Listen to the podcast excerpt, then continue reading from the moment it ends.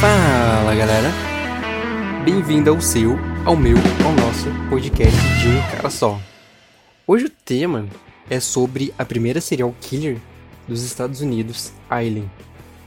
A história dela é bem controversa e eu acho incrível falar sobre coisas desse tipo, sobre serial killer, comportamento humano. Eu acho que tudo que envolva comportamento humano e a mente humana me fascina. É algo super, muito incrível. Eu acho muito incrível tentar entender o que se passa na cabeça de cada um. E aqui, nesse episódio, eu falo sobre o caso dela, da Aileen Worm. E eu acho. E onde muitos acreditam que o caso dela foi negligenciado, tanto pela mídia quanto pelos jurados, tanto quanto pelo juiz. E onde tem dois documentários dela na Netflix que eu acho super interessante, super recomendo assistir para quem tiver mais interesse. Essa vai ser uma série de episódios que eu vou fazer que eu acho super interessante falar sobre comportamento humano. Eu vou colocar o nome de Pedux Insano, que é o um nome para diferenciar dos outros episódios que eu falo outras groselhas ou outros assuntos bobos e talvez nem tantos. E é isso. Espero que curtam o novo formato do podcast. E é isso. Espero que gostem.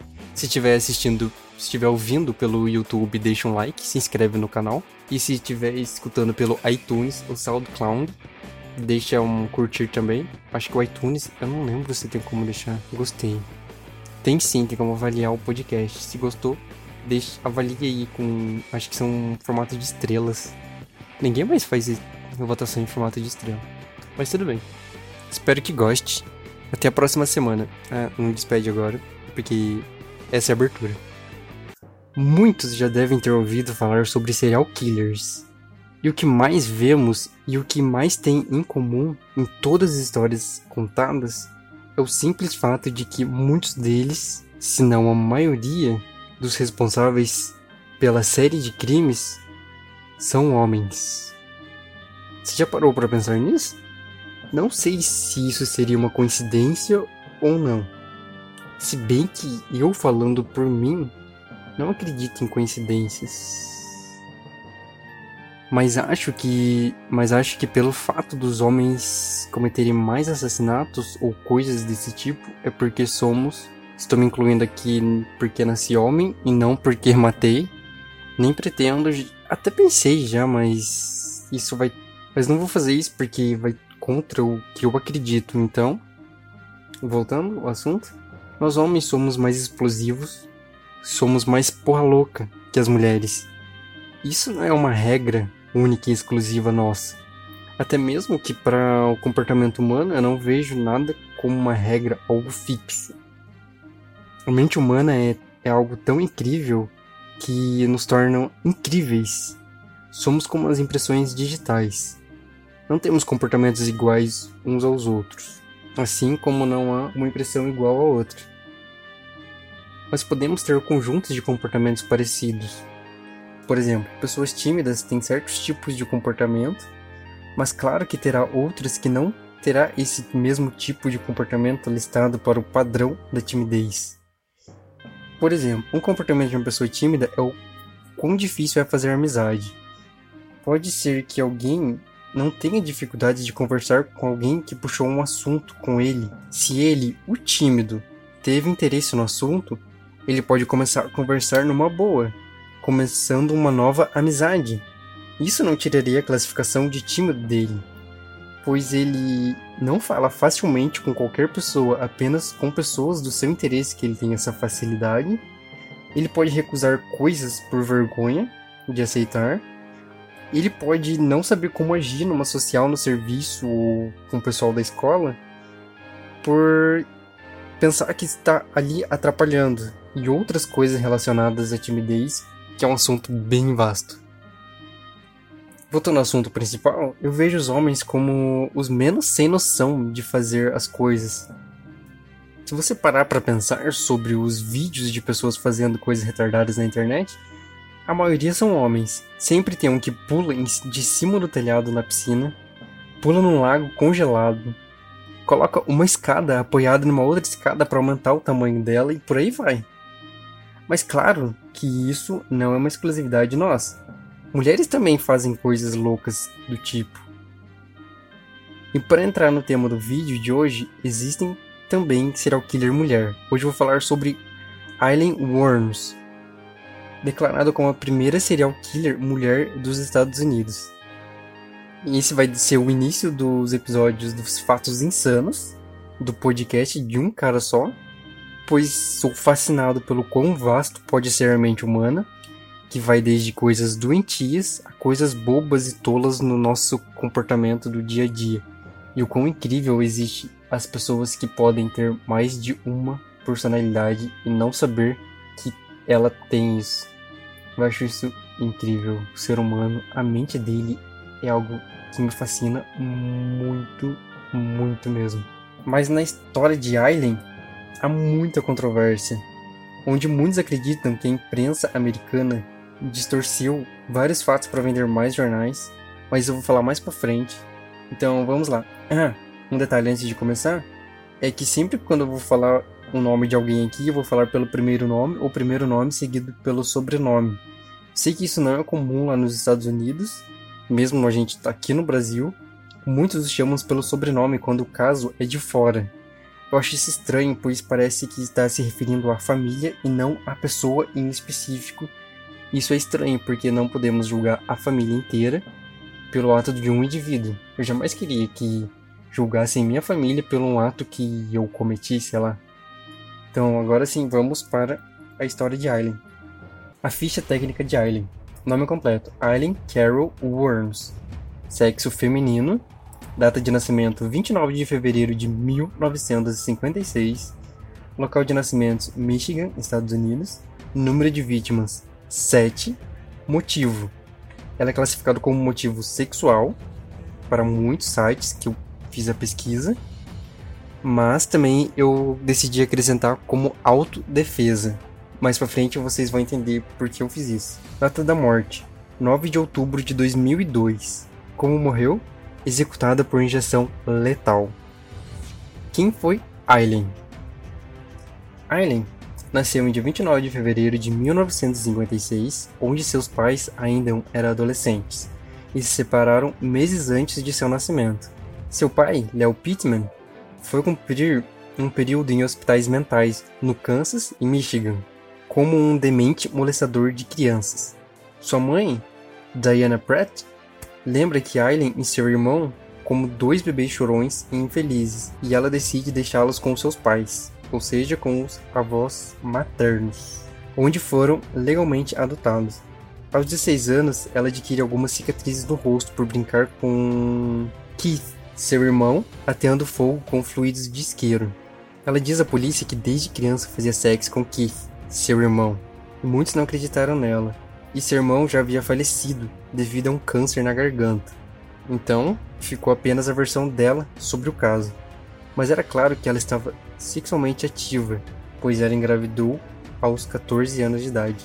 Seu filho nasce no hospital de Detroit, em 23 de março de 1971, em uma entrega doação. Sua avó morre nesse mesmo ano. Aileen abandonou a escola para trabalhar nas ruas em tempo integral, como prostituta. Ela foi presa por infringir algumas leis, que não vou citar aqui, pois foge do principal, que é o dos assassinatos que a tornaram a primeira serial killer. Isso é segundo o FBI. Por isso vou pular parte da vida dela, mas vale ressaltar que ela foi presa algumas vezes e para conseguir se livrar de alguns policiais que a perseguiam com frequência, ela vai para Flórida e adota um pseudo, ela começa a se chamar Susan Blahovic, eu acho que é assim que pronuncia, e conhece sua namorada, Tyria, num bar LGBT. Suas vítimas. As mortes ocorreram nas rodovias da Flórida entre o ano de 1989 a 1990, com a morte de sete homens. Richard Mallory, na época de 51 anos de idade, foi a primeira vítima da Dama da Morte, como ela ficou conhecida. O fato ocorreu no dia 30 de novembro de 1989.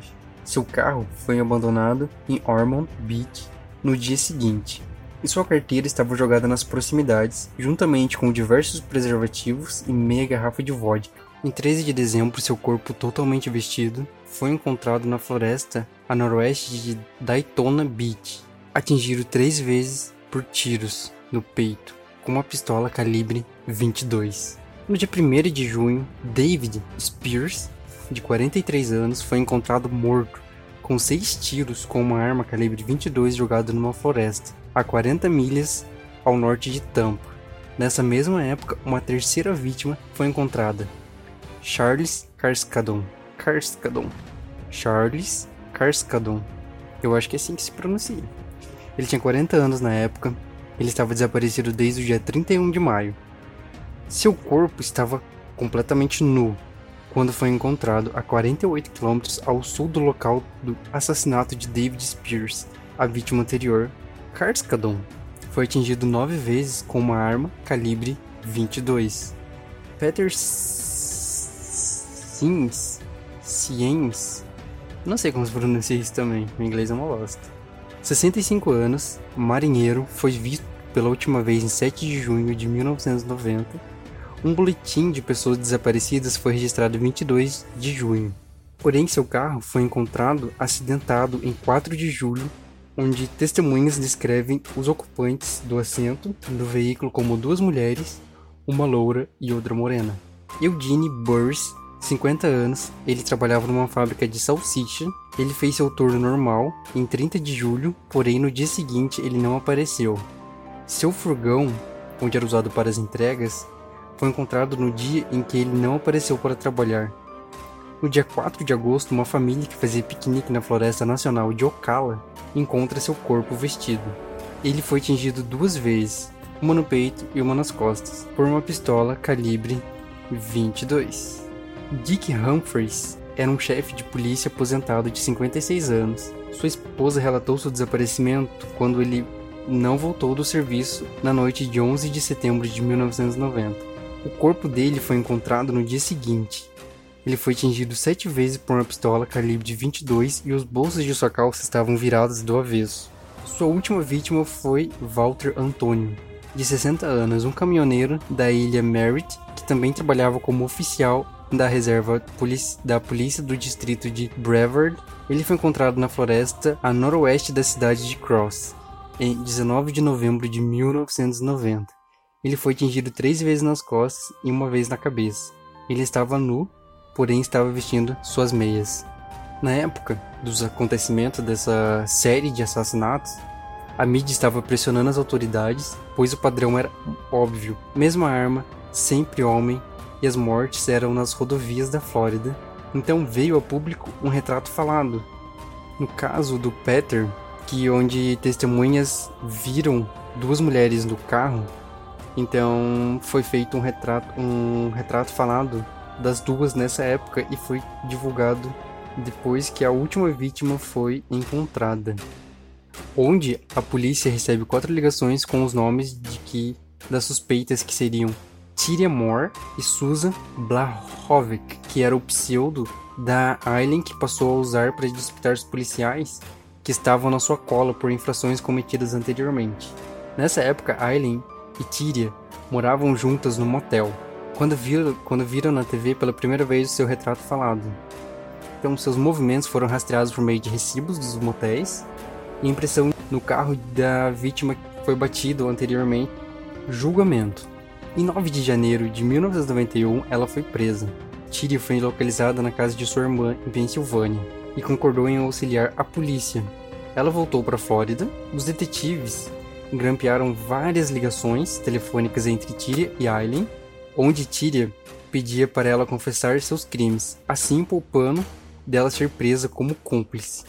Em 16 de janeiro, Aileen convoca os detetives e confessa seis assassinatos e que todos eles foram em autodefesa mas ela negou ter matado Peter Sims. O corpo dele ainda estava desaparecido nessa época. Atirei neles porque era algo, uma coisa de autodefesa, disse ela aos detetives. Senti que se não atirasse neles e não os matasse primeiro, se eles sobrevivessem, poderia estar com problemas por tentativa de assassinato, assim estaria na pior nesse sentido. E se não os matasse, você sabe, claro, quero dizer, tinha de matá-los ou é como uma retaliação também. É como Idiota, você está me machucando. Nas duas primeiras semanas, Aileen e seu advogado venderam os direitos de filmagem da sua história para Hollywood. No fim de janeiro, Arlene Prell, Crowley, eu não sei o sobrenome dessa mulher aqui, enviou uma carta para ela dizendo que Jesus havia, havia dito para que ela escrevesse para Aileen. Começaram então uma relação entre mãe e filho por telefonemas diários. Isso fez com que Arlene conseguisse entrevistas e participou de documentários onde conta a história de Aileen, mostrando o ponto de vista dela. Já que, segundo o documentário, a imprensa estava distorcendo toda a história para vender mais jornais. O documentário se chama Aileen Worms: The Selling of a Serial Killer e está disponível na Netflix. E também tem um outro título que eu esqueci o nome, vou pesquisar aqui agora. Aileen Worms Documentários. Do mesmo diretor, que é o Nick Bromfield. O outro documentário se chama Aileen, Life and Death of a Serial Killer. É Aileen, Vida e Morte de uma Serial Killer. Ambos os documentários estão disponíveis na Netflix. Para quem tiver interesse, eu acho super interessante para ver como ela agia perante quando ela fazia as declarações dela que no dia 13 de janeiro de 1992, Aileen narra o acontecido com Richard Mallory. Ele colocou uma corda no seu pescoço. Ele a xingou de vários nomes pesados e disse que ela faria tudo que ele mandasse. E se ela recusasse, ele ia matá-la e faria sexo com o seu cadáver, como já havia feito antes. Isso foi o que ela relata diante dos jurados e do juiz. Não vou relatar tudo aqui, pois ela diz muita coisa pesada que eu acho desnecessário colocar aqui. Mas as expressões dela e a forma como ela contava dava para ver a dor e o sofrimento no olhar dela e na expressão facial dela. Isso durante a descrição do que ele fazia com ela. Mas durante o abuso, ela tenta escapar dali, porque para ela já não importava mais se ele ia matar ela ou não. Então, aí ela pula pro banco da frente do carro, pega sua arma, eles começam e ele ela aponta para ele. E eles começam a brigar os dois saem do carro, ela vai lá e atira nele. Depois da declaração dela, o juiz a declara culpada e a sentencia à morte na cadeira elétrica. Muitos acreditam que o julgamento dela foi negligenciado tanto pela sua advogada quanto pelo juiz. Isso no caso do Richard, pois a advogada nunca menciona que o Richard, o cara que ela matou, tinha cumprido pena de 10 anos por tentativa de estupro. E muitos ainda acreditam que esse foi o pontapé inicial para a matança, e muitos jornais relatavam que ela odiava os homens, e que isso já vinha desde berço, desde sua não relação com seu pai, o estupro de Richard Mallory. Ela então muda de advogado depois do caso, depois dela ter perdido o caso do Richard Mallory, Steve assume seu lugar para os próximos casos. No documentário, ela alega que Arlene, sua mãe adotiva, que enviou a carta para ela falando que Jesus Cristo tinha mandado entrar em contato com Aileen, que Arlene jura de pé juntos que jamais fez isso por causa de fama, e sim porque queria salvar a pobre coitada que fazia ela eh, se arrepender de todos os pecados para ela encontrar a paz. E o que é bem bizarro é que assistindo o documentário na Netflix, eu assisti só o primeiro documentário. Eu vi que muitas pessoas estavam falando que o segundo documentário é basicamente a mesma coisa que o primeiro documentário. Ou seja, eu não assisti. Porque também eu tô meio que sem tempo para gravar os para gravar o podcast para escrever o roteiro, porque tem que ser muita pesquisa para mim não ficar falando só groselhas, groselhas e groselhas. Até mesmo, tipo, eu comecei a escrever o roteiro do podcast que não era para ser esse, era para ser um outro tema. Só que por falta de tempo, eu não tô conseguindo fazer as pesquisas certas e por isso que eu pulei ele para um próximo, que eu vou falar desse tema mais para frente, que é sobre o aborto.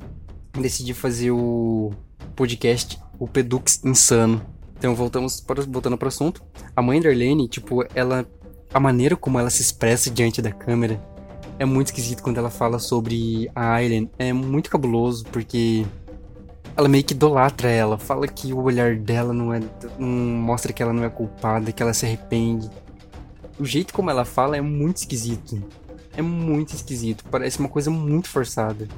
Mas isso é uma impressão que eu tive, eu não sei se realmente é tudo isso. Mas depois, para quem tiver interesse de assistir o documentário, depois mostra que depois que ela recebeu o pagamento do documentário, não chegou. Porque ela pede 25 mil dólares para poder gravar o documentário. Por isso que ela não conta muito, ela fica enrolando, falando que não pode falar muito, porque senão depois ela não vai ser paga, que não sei o quê.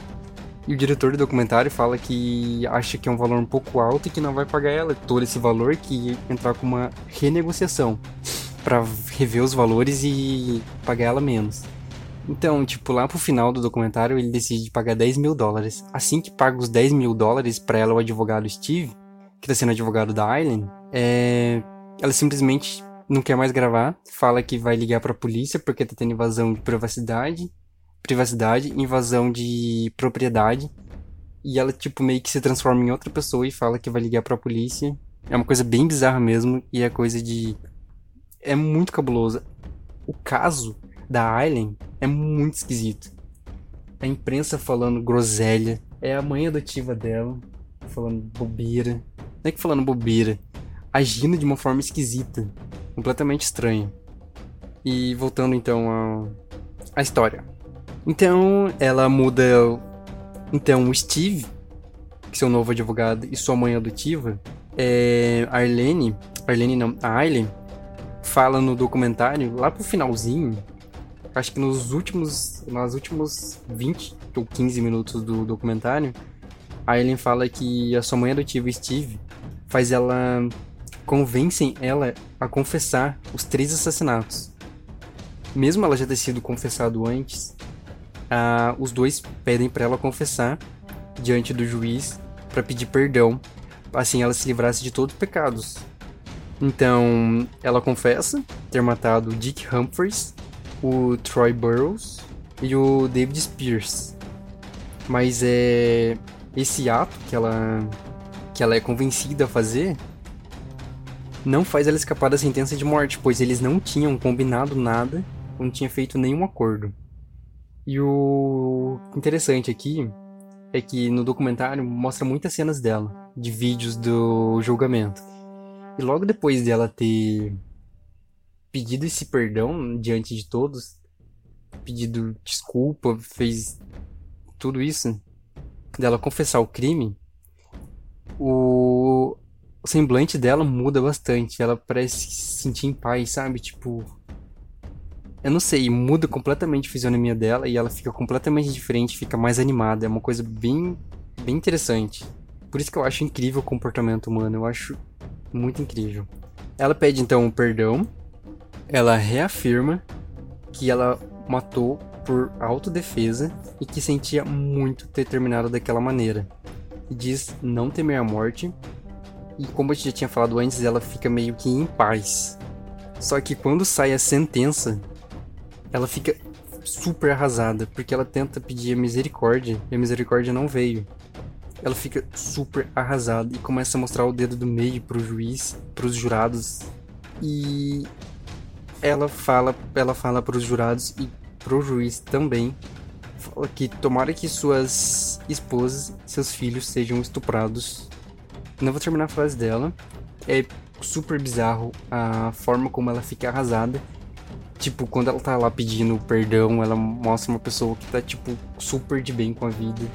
Apesar de tudo, ela tá super feliz, mas quando a sentença vem, quando declaram ela culpada dos três crimes, ela muda completamente, ela fica arrasada, ela mostra o dedo meio para todo mundo, começa a falar frases xingando todo mundo, falando que todo mundo seja estuprado, que sua família também seja estuprada.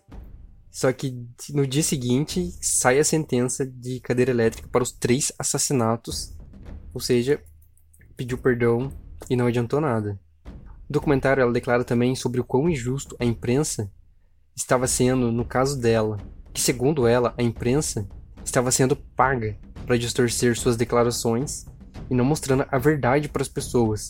Por isso que ela foi sentenciada à morte. Tudo isso para vender mais jornais e ter uma história para o filme, e ela alega que foi por isso que o FBI colocou o título de primeira serial killer dos Estados Unidos. Ela conta também que Arlene, Steve, recomendou que ela tirasse a própria vida e deu até algumas ideias de como ela poderia fazer isso. A execução. Aileen não foi mais a julgamento e nem contestou os outros assassinatos, e em menos de um ano, que foi o período entre março de 92 e fevereiro de 93, foi condenada por mais seis vezes a pena de morte. A execução ocorreu em 9 de outubro de 2002 na prisão estadual da Flórida. A injeção letada foi ministrada no seu braço direito às 9h30 da manhã. Dois minutos depois, Aileen parou de se mexer sendo declarada morta oficialmente às 9h47. Essa foi a história da primeira serial killer dos Estados Unidos. Super recomendo pesquisarem mais para tentar entender o que realmente aconteceu com ela e ver o seu próprio ponto de vista, pois apontar o dedo e dizer um monte de merda é fácil, mas parar e entender e ouvir o que os dois lados têm a dizer é bem complicado e muito difícil disso acontecer. Ainda mais no Brasil, que onde tem as famosas fake news, onde vários casos de pessoas que foi a julgamento popular, onde as pessoas morreram por causa de boatos e depois descobriram que a pessoa não tinha nada a ver com aquilo. Quantas vezes já, já aconteceu no Brasil? Não tô querendo tirar a culpa dela, mas pelo, pelo que deu para mim ver no vídeo, tipo, eu dando minha própria opinião, é que ela não foi tão culpada que e que ela reagiu, sim, em legítima, em legítima defesa. Mas, quem sou eu para julgar, não é mesmo? Então, deixo aqui minha opinião sobre o caso. E é isso. Os links utilizados na pesquisa do podcast vão estar no site pedux.blogspot.com para quem tiver mais interesse em fazer as pesquisas dela. É, e o podcast vai ficando por aqui, mas antes, a mensagem do dia. Certa vez, um senhor de idade plantava tâmaras, quando um jovem o abordou perguntando: Mas por que o senhor perde tempo plantando o que não vai colher? O senhor virou a cabeça com um sorriso bondoso e calmamente o respondeu: Meu filho, vai tomar no teu cu. O quintal é meu e eu planto o que eu quiser. Então é isso. Tchau. Stay alive, stay strong e semana que vem talvez eu faça um vídeo sobre suicídio, já que estamos no mês de setembro amarelo, que é prevenção ao suicídio. Então é isso. Stay alive, stay strong. Tchau.